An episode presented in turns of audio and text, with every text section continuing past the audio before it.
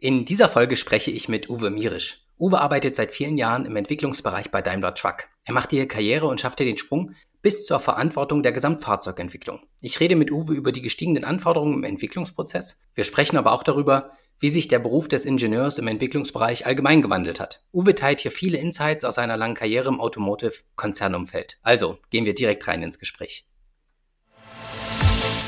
Für mich war Erfolg immer, die von mir selbst gesteckten Ziele zu erreichen. Ja, und immer, wenn man so ein Ziel erreicht hat, sich wieder das nächste zu setzen. Ja, immer wieder weiter, weiter. Herzlich willkommen bei Heldengeschichten, der Podcast mit Learnings und wertvollen Tipps anderer Ingenieurshelden für die Beschleunigung deiner Karriere. Sponsor der heutigen Folge ist das Ingenieurbüro für Prozesssimulation Sebastian Hemmern. Das Ingenieurbüro bietet neben der Durchführung von Simulationsdienstleistungsprojekten über die verschiedenen Branchen hinweg auch die Einführung der Software Flexim zur eigenständigen Bearbeitung von Simulationsaufgabenstellungen in Unternehmen an. Weitere Informationen findest du auf www.pro-sim.de. Ja, hallo Uwe, schön, dass du da bist. Ja, hallo Thomas. Uwe, bevor wir jetzt ins Gespräch reingehen, erzähl unseren Zuhörerinnen und Zuhörern doch nochmal, wer du bist, was du machst und welche beruflichen Stationen du bisher hattest. Ja, ich bin der Uwe Mierisch. Ich kümmere mich um das Engineering Management bei Mercedes-Benz Trucks in der Fahrzeugentwicklung.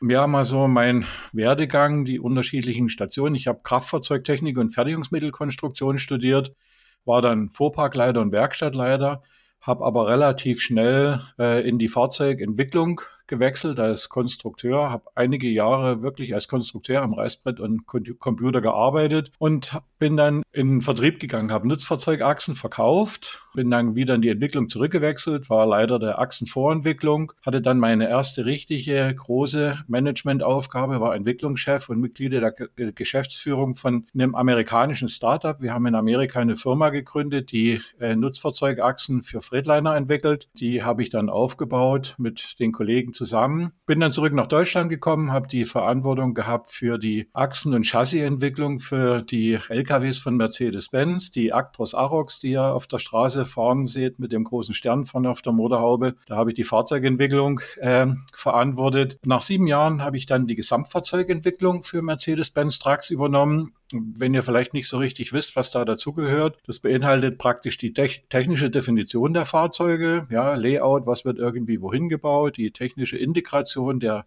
Systeme des Fahrzeuges. Dazu gehört dann aber auch die Leitung der Fahrzeugentwicklungsprojekte, äh, zum Beispiel der E-Actros, der erste elektrische LKW, den Mercedes-Benz auf die Straße gebracht hat, ist unter meiner äh, Leitung entwickelt worden. Und ähm, da gehört dann auch die Produktdokumentation dazu und die Fehlerabstellung von Entwicklungsfehlern in der Produktion. Ja, und das habe ich auch fast zehn Jahre gemacht und jetzt im Augenblick bin ich verantwortlich für das Engineering Management, nennt sich Engineering Management und Transformation. Das heißt, ich versuche jetzt die Fahrzeugentwicklung von Mercedes-Benz Trucks als einen Entwicklungsbetrieb zukunftsfähig zu machen für die kommenden Herausforderungen. Schneller zu werden, effizienter zu werden, Technologien schneller zum Kunden zu bringen, schneller in die Fahrzeuge zu bringen und speziell die Transformation zu emissionsfreien Antrieben so zu gestalten, dass wir ja möglichst Industrieführer sein wollen. Ja, ja, und natürlich, was da auch total spannend ist, äh, das Thema Nachhaltigkeit. Ich schaue mir auch an, wie wir den Ressourcenverbrauch unserer Fahrzeuge in der Produktion reduzieren können. Ah ja, gut, denn das waren jetzt eine ganze Menge Stationen, sehr, sehr reiche Karriere, auf die du ja schon zurückschauen darfst, Uwe. Wenn ich es jetzt richtig rausgehört habe, waren da auch Auslandsstationen dabei. Du hast von den USA berichtet. Wie lange warst du in den USA?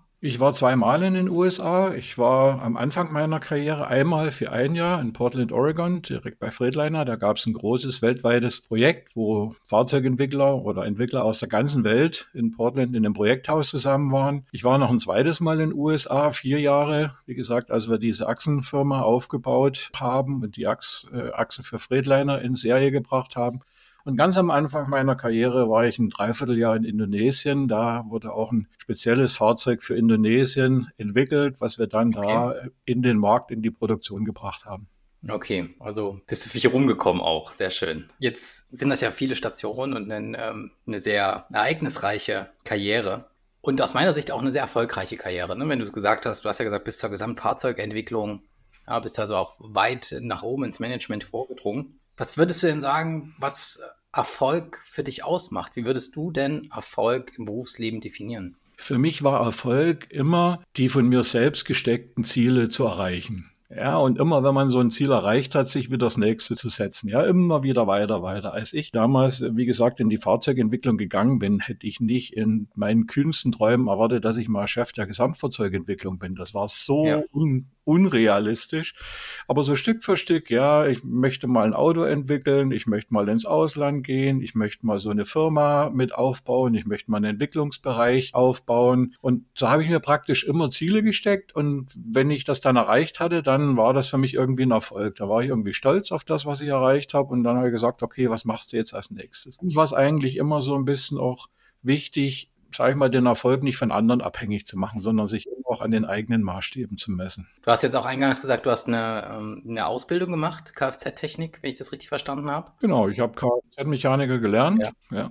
Okay. Inwiefern würdest du jetzt rückblickend sagen, ist das gut gewesen? War das vorteilhaft für dich? Oder meinst du, Mensch, nee, hättest du gleich ins Studium gehen sollen? Wie bewertest du das, die Ausbildung vorher gemacht zu haben? Ich bin eigentlich schon immer an der Kraftfahrzeugtechnik extremst interessiert gewesen. Meine, meine Eltern hatten ein Motorradhaus. Ich bin praktisch mit Motorrädern, mit Kfz aufgewachsen. Und das ist für mich so ein Interessensgebiet, wo ich mich auch permanent auch in der Freizeit immer damit beschäftigt habe. Ja, ich habe ja. alle Sorten von Motorsport gemacht. Ich, das war so ein Thema. Bei mir ist eigentlich immer Hobby und Beruf so ein, ein Themengebiet gewesen. Und das hat sich natürlich auch gelohnt, weil man dann halt eben auch im Beruf immer irgendwie vielleicht doch die eine oder andere Nasenspitze voraus ist. Man kennt sich aus, man kennt die mhm. Themen. Das war eigentlich immer eine sehr gute Situation. Also ich würde jedem empfehlen, sage ich mal, einen Beruf zu wählen, wo er irgendwie Spaß dran hat, Interesse dran hat. Muss nicht direkt das Hobby sein, aber irgend, irgendwas, wo man, wo man wirklich auch privates Interesse hat und sich auch mal außerhalb der Arbeitszeit vielleicht mal mit dem einen oder anderen Thema befasst. Das hat mir immer wunderbar geholfen. Ja, ich, ich frage das so in die Richtung, ähm, speziell, weil ich das immer für sehr wertvoll halte. Also ich habe das selbst nicht, ne? Also es ist jetzt ein bisschen der Blinde von der Farbe, der hier redet. Aber ich finde es immer beeindruckend und schön, wenn andere erst eine Ausbildung machen, eine Berufsausbildung, ne? ich sag mal, bodenständig, vielleicht auch, wie jetzt, wenn es so im technischen Bereich ist, auch mit den Händen arbeiten und das sag mal, die, das Basiswissen, das Know-how aufbauen und auch wissen, was es bedeutet, dann beispielsweise jetzt im Kfz-Bereich ne, zu schrauben und äh, zu montieren und Dinge zu reparieren. Und das ist ja auch ein, ja, eine entscheidende Komponente für die Persönlichkeitsentwicklung ne, und für die Reife einer Person, meiner Meinung nach. Und ich finde das gut investierte Zeit, das vor einem Studium vorzuschieben. Ne? Wo man dann ins Theoretische einsteigt. Ja, das kann man machen, das muss man aber nicht. Also ich sehe das jetzt nicht so dringend. Für mich, wie gesagt, ist es eigentlich wichtiger, dass es ein Interessensgebiet ist. Ja, dass das bei mir jetzt nur zufällig dazu geführt hat, dass ich da über eine Ausbildung reingegangen bin, das halte ich jetzt ja für nicht so entscheidend. Das, mhm. Man kann auch, sage ich mal, wenn man Interesse hat, äh, direkt von der Schule zum Studium gehen und das studieren. Wichtig ist halt eben, dass es irgendwie einen interessiert, ja, dass es nichts ist, was man sich irgendwie reinzwingt und man sagt, oh, jetzt das ja. wieder, ja, muss ich mir das wieder angucken. Das ist ganz schlecht. Das müssen Sachen sein, wo man einfach auch Lust drauf hat. Das ist ganz ja. wichtig. Und ob man jetzt, sage ich mal, eher über eine handwerkliche Schiene da reinrutscht oder direkt zum Studium geht, da würde ich jetzt keinen Unterschied sehen. Ja, ich finde es aber, vielleicht auch sind das Leute, wenn die so im Produktionsbereich dann tätig sind. Ne? Also angenommen, man ist Produktionsleiter, Werkleiter und solche Positionen. Ne? Das ist immer für die Leute, die man da führt, so zumindest meine Hypothese jetzt authentisch, wenn man selbst vielleicht auch mal an deren Stelle stand ne, und dann vielleicht das nachempfinden kann, ne, wenn man selbst dann vielleicht, weiß ich nicht, Mechaniker war in irgendeiner Form, ne, dass man dann ja mehr Achtung und Autorität genießt in der Belegschaft, als wenn man jetzt so ein, sag mal, das kontrastreiche Gegenbeispiel ist, dann so der, der studierte, promovierte Consultant, der ein paar Jahre bei, weiß ich nicht, ähm, bei McKinsey war, noch ein MBA gemacht hat und dann äh, so als Quereinsteiger hoch ins Management reinrutscht, ne? aber so dieses tägliche Business nie so kennengelernt hat wie der, der so wie du jetzt so von der Pike auf da organisch hochwächst.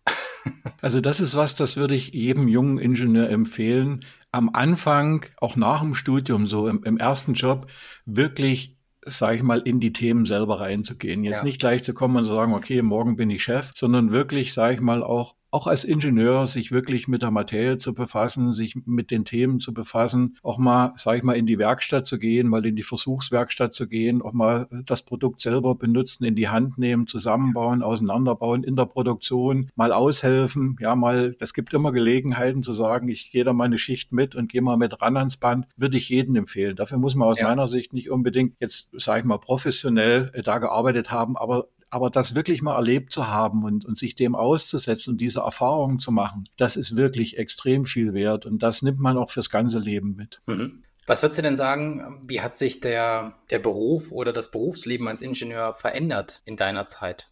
Du blickst jetzt auch auf einige Jahre zurück. Wie würdest du das bewerten? Wie ist das heute? Wie ist der Berufsalltag als Ingenieur heute im Vergleich zu den Anfängen deines Berufslebens? Das ist eine Wahnsinnsentwicklung, die es da gegeben hat. Und wie du schon sagst, ich bin ja jetzt schon ein bisschen so ein alter Hase. Ja. Als ich angefangen habe in der Konstruktion, da gab es ja noch Reißbretter. Ja, so diese mhm. großen Dinger, wo man mit dem Bleistift und äh, mit dem Zirkel praktisch wirklich im 2D gearbeitet und im 3D gedacht hat. Das, das war eine ganz andere Arbeit. Sehr handwerklich, ja, so diese, sag ich mal, Ableitung von Konstruktionen über Ansichten und, und das Zeichnen, Überleiten und dann immer im Kopf das in, in 3D übersetzen, sich vorstellen, wie das Teil aussieht, wie das System funktioniert, auch im Versuch sehr viel praktisch ausprobieren, um es mal so ein ja. bisschen flapsig zu sagen, ja, einfach mal was bauen und dann gucken, wie es funktioniert und dann tun und, und so bauen, dass es, dass es gut wird, war sehr handwerklich damals, ja. Und äh, Heute ist das ganz anders. Ja, heute ist das viel theoretischer. Wir konstruieren im 3D, wir berechnen, wir simulieren. Man hat viel später Hardware in der Hand. Man, man, man hat auch das 3D visuell direkt vor Augen.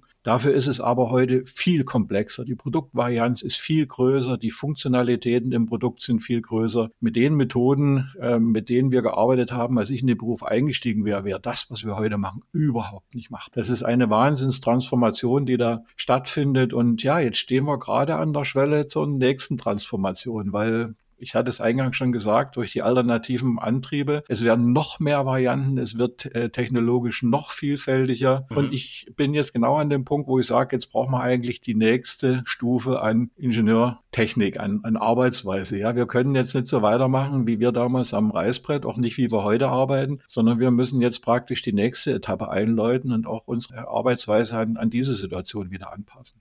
Ja, ich weiß nicht, ob die Frage so hm, Sinn macht, wie ich es jetzt stellen werde, aber trotzdem, ich, ich versuche es mal. Ähm, welche Art von Tätigkeit war denn vielleicht anspruchsvoller? War es eher dieses äh, am Reißbrett stehen und dann ist natürlich, ja, muss man vielleicht mehr Vorstellungsvermögen mitbringen, ne? braucht vielleicht andere Skills. Heute hast du halt mehr Unterstützung, hast mehr CAD-Systeme, andere Simulationsprogramme und dafür den größeren Komplexitätsumfang, ne? also Gesamtprodukt. Ist das heute anspruchsvoller aufgrund der Komplexität oder war es früher anspruchsvoller, weil man mehr selber denken musste, als man weniger Unterstützung hatte von Software und Computer? Also ich tue mich da echt schwer, das gegeneinander zu priorisieren. In, in mhm. diesen alten Zeiten war es schon sehr anspruchsvoll. Wie gesagt, man musste viel mehr Vorstellungsvermögen haben. Ja? Man, man konnte halt eben dieses 3D sich nicht angucken, so wie heute, sondern das musste man sich im Kopf angucken, äh, praktisch im, im Kopf vorstellen. Und, und die, diese, viele werden das ja gar nicht mehr wissen, so dieses Ableiten der, äh, der Geometrien über mehrere Ansichten, das war ja sehr handwerklich und dann praktisch immer das geistig zu verarbeiten und zu sagen, kann das irgendwie alles sein? Auch, auch so Sachen wie Bemaßung, Tolerierung, ja, drüber nachdenken, wo schreibe ich welches Maß hin, wie bauen sich Toleranzen auf. Das macht heute alles der Computer, da drückst du auf den Knopf und dann steht das Maß da dran oder die Toleranz wird berechnet. Das war schon sehr anspruchsvoll. Heute ist es viel kommunikativer. Damals mhm. konnte man als Ingenieur auch ja allein arbeiten. Das ist jetzt natürlich Quatsch, weil keiner entwickelt ein, ein Fahrzeug alleine, aber man war auch, sag ich mal, da viel unabhängiger von anderen. Das geht heute überhaupt nicht mehr. Man ist heute viel integrierter, man muss viel mehr kommunizieren, man muss auch an der Schnittstelle viel mehr wissen, ja, was macht der andere, wenn ich mich mit einem Berechner unterhalte, ja, wie sind dem seine Terminologien, wie arbeitet der, was kann ich von ihm kriegen. Das, das ist in der Zusammenarbeit heute deutlich anspruchsvoller, als es damals war. Und deshalb tue ich mich da schwer, ein Ranking ja. zu geben. Das hat schon beides so seine, äh, seine Herausforderungen Herausforderungen gehabt. Ja, die Herausforderungen von gestern, die gibt es einfach heute nicht mehr, weil die Technik uns da extrem viel abgenommen hat. Ja, sowas habe ich schon vermutet, ne? dass halt der Vergleich nicht ganz einfach ist, weil man in verschiedenen Dimensionen jetzt vergleicht, aber gut nachvollziehbar, so wie du es darstellst. Jetzt hast du eingangs ja auch erzählt, du bist heute in der Verantwortung ähm, Engineering Management äh, und da geht es ja auch um die, ja, die du auch gerade thematisiert hast, die gestiegenen Anforderungen ne? und der Wunsch und der, der Druck von außen nach kürzeren Entwicklungszyklen. Wie, wie schafft man das denn? Ne? Wie wird man denn diesen Anforderungen gerecht? Wie wird man schneller und günstiger in der Fahrzeugentwicklung?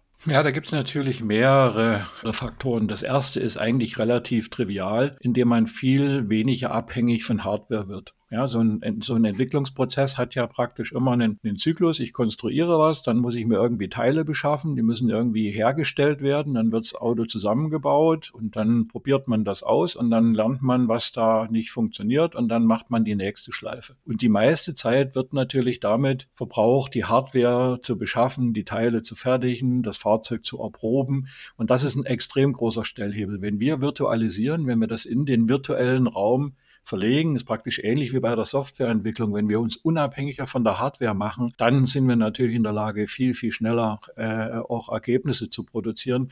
Heißt aber natürlich auch, das muss man dann auch können. Ja, da muss man die Kompetenz haben, muss die Tools haben. Das ist ein ganz wesentlicher Stellhebel. Ein zweiter großer Stellhebel ist, die Entwicklung inkrementeller zu machen. Ja, früher hat man, ja, der neue Actros, da wurde ein komplett neues Produktprogramm entwickelt. Alle Autos innerhalb von sechs Jahren, fünf, sechs Jahren komplett neu entwickelt. Ja, und dann hat man zehn Jahre das Auto verkauft, um das Geld wieder zurückzuverdienen, was das gekostet hat. Und dann hat man zehn Jahre Geld verdient und dann hat man angefangen, das nächste Produkt zu entwickeln. Da ist so ein Produkt praktisch 30 Jahre produziert worden, natürlich immer ein bisschen aufgefrischt. Heute muss man viel inkrementeller arbeiten, ja, weil auch die Kunden selber gerade jetzt in der Transformation zur Elektromobilität selber noch nicht so richtig genau wissen, wie sie das Auto einsetzen und wie man das effizient macht und wann lade ich das Auto und wie gehe ich mit der anderen Payload um. Wir müssen heute viel kleinere Schritte machen, dem Kunden mal ein Auto geben, ihn Erfahrung sammeln lassen, ihn begleiten, die, die Hinweise aufnehmen und schnell wieder umsetzen und nicht immer ein komplett neues Produkt äh, entwickeln, sondern immer genau die Probleme dann wieder lösen, sagen, okay, wie kann ich das Produkt so weit weiterentwickeln, dass es praktisch inkrementell immer besser wird. Und dadurch ist man natürlich vor Kunde schneller. Ja, man, man, man gibt dem Kunden schneller was, wo er sagt, super, das hat mir geholfen. Das ist jetzt ein mhm. besseres Produkt. Ja, okay. Vielleicht mal eine kurze fachliche Frage, weil mir das jetzt in dem Zusammenhang, weil es mich einfach interessiert. Wenn du sagst, Transformation hin zu Elektrofahrzeugen, jetzt gerade im, im Truck-Bereich, redest du ja wahrscheinlich auch von batterieelektrischen Fahrzeugen oder meinst du auch Wasserstoffantriebe? Ja, beides. Im Augenblick sind die batterieelektrischen Fahrzeuge natürlich stärker äh, auf dem Computer, weil das näher liegend ist, aber wir arbeiten natürlich auch an der äh, Brennstoffzelle und an Wasserstoffantrieb. Schafft man denn mit einem batterieelektrischen Fahrzeug eine relevante Reichweite zu erzeugen und trotzdem noch relevant Nutzlast mitnehmen zu können? Also wenn ich mir so einen 40-Tonner vorstelle, damit der eine signifikante Reichweite hat, ich sage mal jenseits der 600 Kilometer, dann ist ja vielleicht ein Großteil seiner, seiner Payload nur noch die Batterie selbst. Oder reicht die Energiedichte verfügbarer Batterien schon aus? Beziehungsweise ist die Effizienz aerodynamisch schon so hoch, der Rollwiderstand schon so gut minimiert, dass man noch ja, eine signifikante Nutzlast transportieren kann und zeitgleich große Strecken schafft.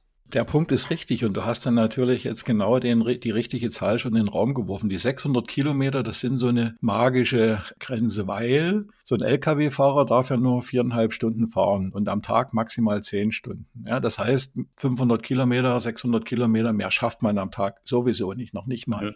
Ja. ja. und jetzt ist immer die Frage, ist die Infrastruktur da? Kann ich da, wo ich meine Pause mache, meine Dreiviertelstunde, kann ich da das Fahrzeug laden? Wir reden ja über Megawatt Charging. Das heißt, wir ballern dann gleich mal ein Megawatt Ladeleistung rein. Da ist das Auto äh, in einer Stunde natürlich schon wieder ganz schön, ganz schön voll. Und das ist eigentlich jetzt genau die große Frage. Ja, schaffen wir das irgendwie als Gesellschaft, die Infrastruktur zur Verfügung zu stellen, um so ein Fahrzeug operationabel zu machen, um so mit so einem Fahrzeug wirklich ein Geschäft zu machen? Ja, weil viel Batterie reinbauen ist definitiv nicht die Lösung, ja, sondern man muss versuchen, mit so wenig wie möglich Batterie über die Runden zu kommen, weil Batterien sind schwer, Batterien sind teuer und das geht nur im Zusammenspiel zwischen Infrastruktur und Fahrzeug. Und ähm, das ist ganz wichtig. Äh, vor allen Dingen auch die Frage, wo kommt denn diese ganze Energie her? Ja, jetzt kann sagen, super aus der Steckdose, ja, kennen wir alle den Witz, aber irgendwie muss die ja auch dahin kommen an die Steckdose. Und das ist eigentlich genau der Punkt, wo der Wasserstoff in die Diskussion kommt, weil Wasserstoff ist praktisch ein Energiespeicher. Den ja. kann ich verteilen, wie heute Diesel, den kann ich irgendwo hinbringen, in den Tank reinfüllen, lagern und tanken, wenn ich da bin. Und das geht schnell. Und das ist eigentlich unsere Meinung. Deshalb glauben wir, wir werden beides brauchen. Ja, wir ja. werden da elektrisch fahren, wo das funktioniert, wo die Infrastruktur da ist, wo das Betriebsregime es zulässt. Es wird aber auch viele Einsatzfälle geben, wo man diese Flexibilität dann braucht, die zum Beispiel so einen Wasserstoffantrieb bietet. Okay, aber fahrzeugtechnisch ist es realisierbar, einen, einen Truck zu bauen, der 500, 600 Kilometer Reichweite hat und trotzdem noch normale Nutzlast transportieren kann. Das ist erstmal technologisch umsetzbar von euch. Ja, das Auto ist natürlich schon schwerer, aber dafür hat der Gesetzgeber uns auch ein bisschen mehr Gewicht erlaubt für elektrische Fahrzeuge. Okay. Das ist jetzt gerade so 50-50. Ein bisschen was gibt man an Nutzlast dran und ein bisschen was hat man jetzt sozusagen an Vergiftnis bekommen. Und das ist natürlich wie bei jeder Technologie. Das wird auch so nicht bleiben. Ja, die Elektrofahrzeuge ja. werden natürlich über die nächsten Jahre gewichtsoptimiert gibt schon viele Ideen, wie das gehen kann. Das ist jetzt mal so eine Kinderkrankheit, die die Autos haben. Das wird sich sicherlich auch dann rauswachsen ein bisschen. Ob es dann ganz gleich wird, weiß ich noch nicht. Vielleicht nicht, aber ich denke mal, irgendwann ist das nicht mehr das. Okay. Uwe, du hast jetzt auch gesagt, du hast äh, ja auch viel Verantwortung getragen in verschiedenen Stationen, die du hattest. Wie viel, ähm, wie viel Führungsverantwortung hattest du denn in deinen verschiedenen Stationen? Wenn ich jetzt höre Gesamtfahrzeugentwicklung, wie groß war denn das Team der Entwickler, die du geführt hast? Ja, ich möchte das, äh, die Frage, die finde ich total super, weil die gibt mir die Möglichkeit, nochmal so ein bisschen darauf hinzuweisen, dass man das immer aus unterschiedlichen Blickwinkeln sehen muss. Okay. Ja? Wenn ich jetzt sage mal so ganz nach Organigramm, Solid Line, ja, da habe ich so in, in meinen Zeiten, wo ich die größten Bereiche hatte, so 250, 300 Mitarbeiter direkt an mich berichten gehabt. Aber ich habe auch immer Mitarbeiter gehabt, die an anderen Auslandsstandorten mit meinen Mitarbeitern zusammengearbeitet haben, die dann irgendwie an so einem lokalen Entwickler dranhingen, weil ich kann jetzt aus Deutschland äh, keinen Brasilianer zum Beispiel das Gehalt bezahlen, da brauchst du immer einen lokalen Chef und dann wären das schon mal mehr. Wenn ich an die Projektleitung denke, ja, dann arbeitet man mit vielen Mitarbeitern zusammen, die an andere Chefs berichten, da kommen dann mhm. schon auch einige zusammen. Und wenn ich an meine Zeit äh, denke als Chef der Chassis Head Group, wo wir praktisch mit den Kollegen dann mit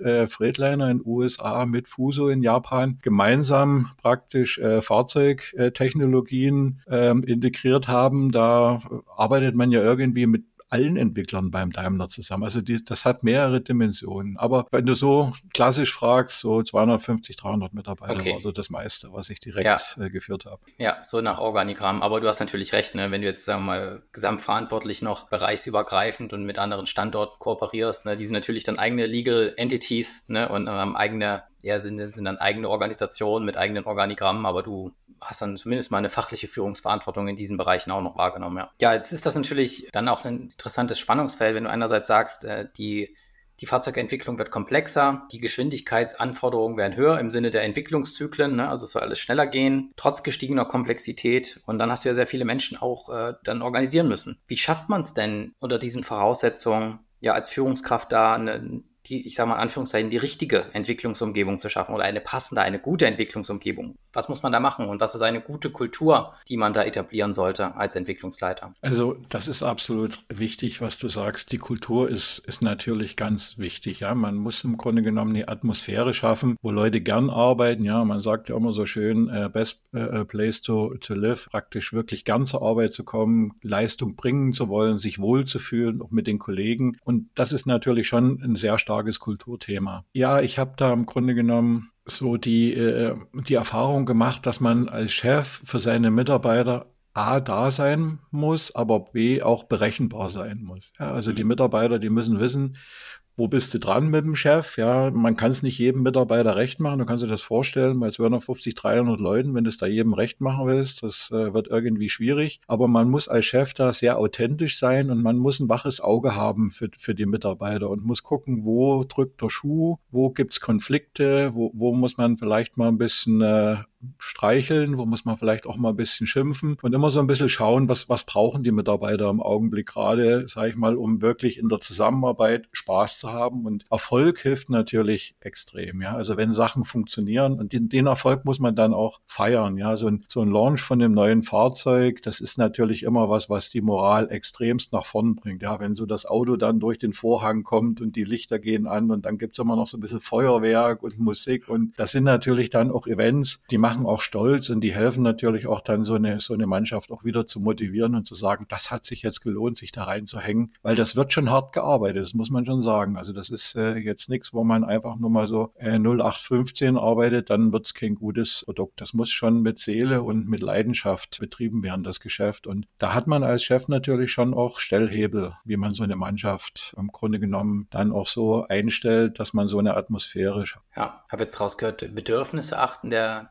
der Mitarbeiter selbst authentisch sein und du kannst es nicht allen recht machen und Erfolge feiern. Ist was, was gut funktioniert, um die Leute zu motivieren. Jetzt hast du natürlich als Entwicklungsleiter auch ähm, sehr komplexe technische Themen verantwortet. Wie wichtig ist es denn aus deiner Sicht, da auch die Fachkompetenz noch mitzubringen, um eine gute Führungskraft zu sein? Oder sagst du, spielt jetzt nicht so die entscheidende Rolle? Führung ist unabhängig von den fachlichen Themen zu sehen. Ja, das hört man immer wieder und es gibt auch so eine Führungskräfte. Aber ich stelle mal eine Gegenfrage. Kannst du dir vorstellen, der Trainer der deutschen Nationalmannschaft zu sein und vom Fußball keine Ahnung zu haben?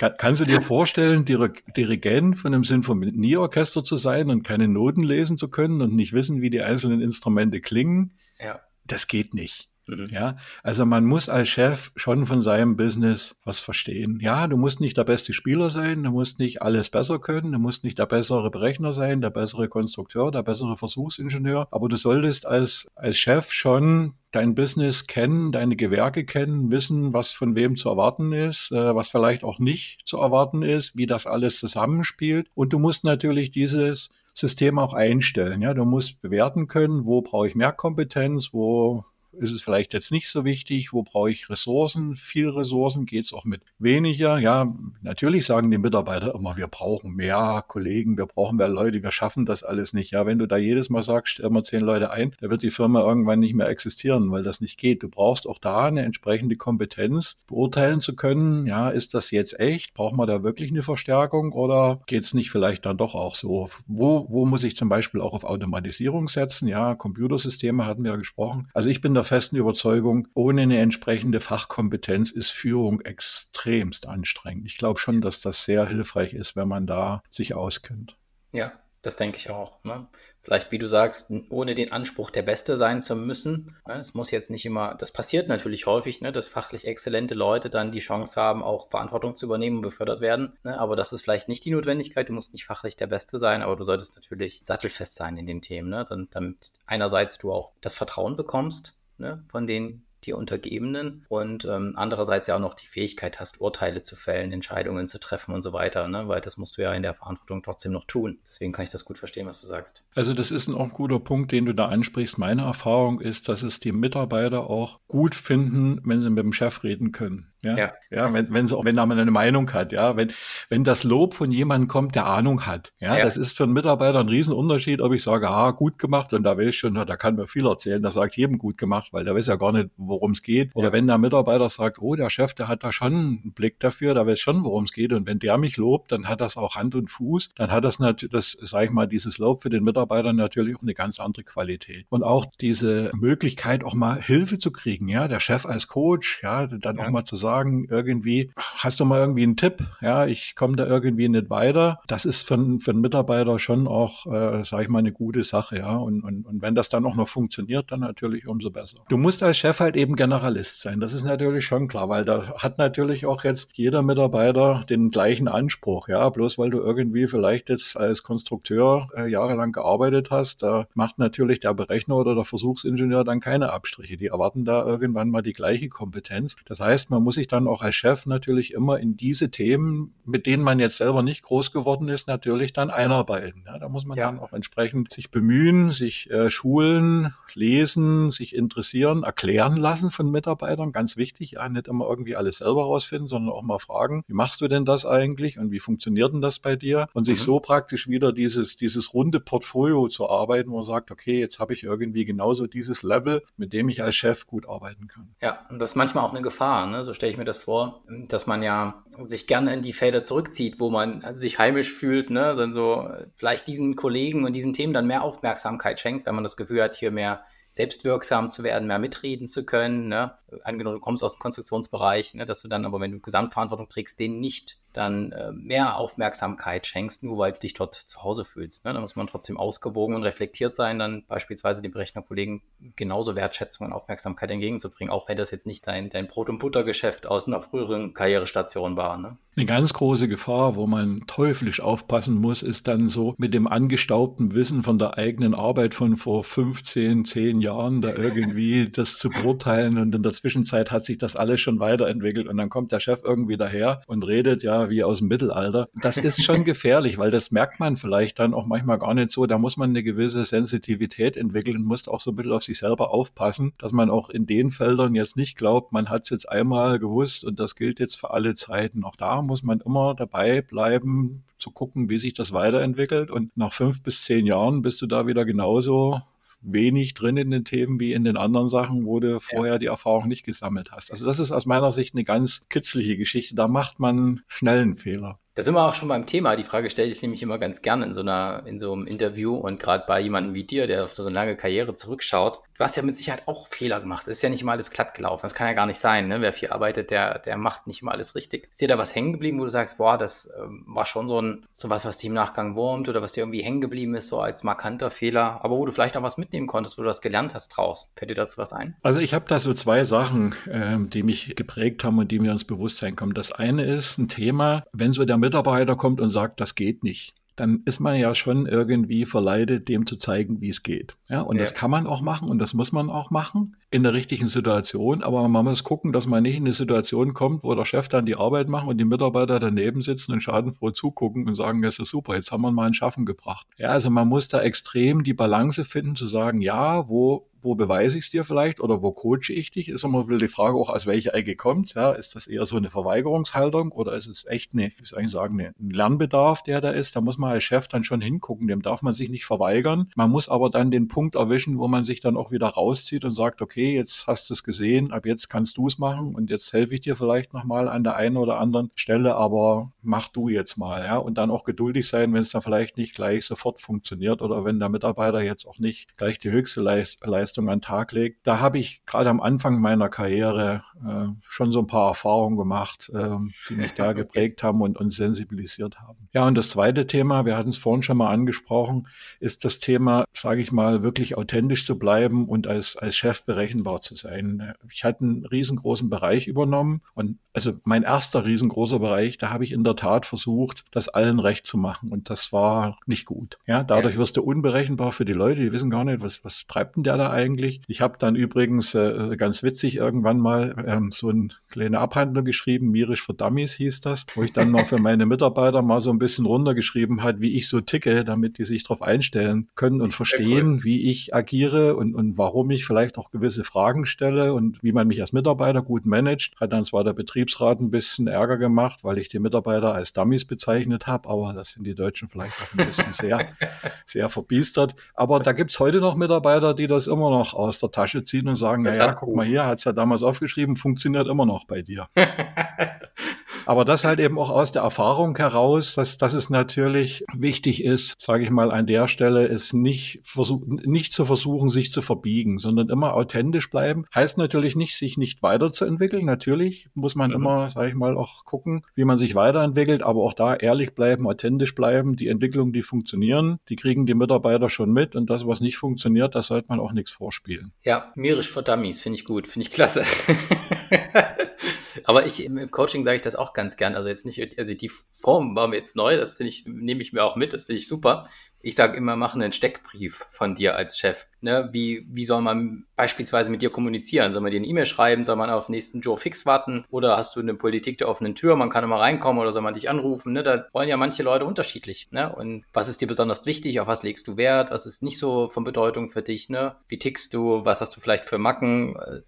Das ist ja für Mitarbeiter, gerade vielleicht auch im Onboarding von neuen Mitarbeitern oder wenn du ein neues Team übernimmst und so, sind das ja interessante und relevante Informationen. Finde ich gut, wenn man das einfach transparent macht. Bei mir ist zum Beispiel so eine Spezialität. Ich brauche, ich, ich teste im Grunde genommen die Güte der Lösung an der Hartnäckigkeit, mit der der Mitarbeiter das verteidigt. Ja, wenn ja. irgendjemand kommt und hat eine Lösung und dann stelle ich ja. einmal eine Frage und dann kommt er uns Zweifel und sagt, ja, weiß ich auch nicht so richtig, dann sage ich, dann kann die Lösung ja so gut nicht sein. Bist du offensichtlich okay. selber nicht äh, überzeugt okay. davon. Ist aber für einen Mitarbeiter natürlich manchmal ein bisschen unangenehm unangenehm, ja, wenn der Chef jetzt immer Sicherheit. irgendwie so Fragen stellt und findet das jetzt nicht gut und, und, und da im Grunde genommen Klarheit zu haben, zu sagen, das ist jetzt nicht böse gemeint, das ist einfach so, ich will es einfach verstehen, ich, ich will sehen, ob du selber dran glaubst, gibt natürlich für den Mitarbeiter äh, dann einen ganz anderen Kontext, ja, dann fühlt er sich da nicht, sage ich mal, irgendwie jetzt persönlich betroffen, wenn man jetzt dann eine, eine Lösung nicht gleich auf Anhieb bejubelt, sondern vielleicht auch mal ein paar kritische Fragen stellt. Und sowas zu klären, das hat mir äh, die Erfahrung gezeigt, dass hilft sehr. Das glaube ich, ja. die Mirisch-Feuerprobe nichts Persönliches ist, sondern dass das jeden trifft. Ja. Okay, ja, ein, also ich sag mal, ein Teil der nächsten Frage hast du ja quasi schon beantwortet. Welche Fähigkeit hast du denn heute, die du gern schon früher gehabt hättest? Fällt dir dazu noch was weiteres ein oder das, was du gerade so ein bisschen zusammengetragen hast aus den Fehlern? Ich glaube halt eben, man entwickelt sich extrem weiter und jede Phase des Lebens oder Berufslebens hat so seine, seine Stärken und, und, und Schwächen. Und ich würde eigentlich nichts auslassen wollen. Ja, ich war als junger Ingenieur, war ich viel risikobereiter, viel unbeschwerter. Ja, da hat man mal was ausprobiert oder ja, heute bin ich da eher ein bisschen abgeklärter, vielleicht auch ein bisschen erfahrener.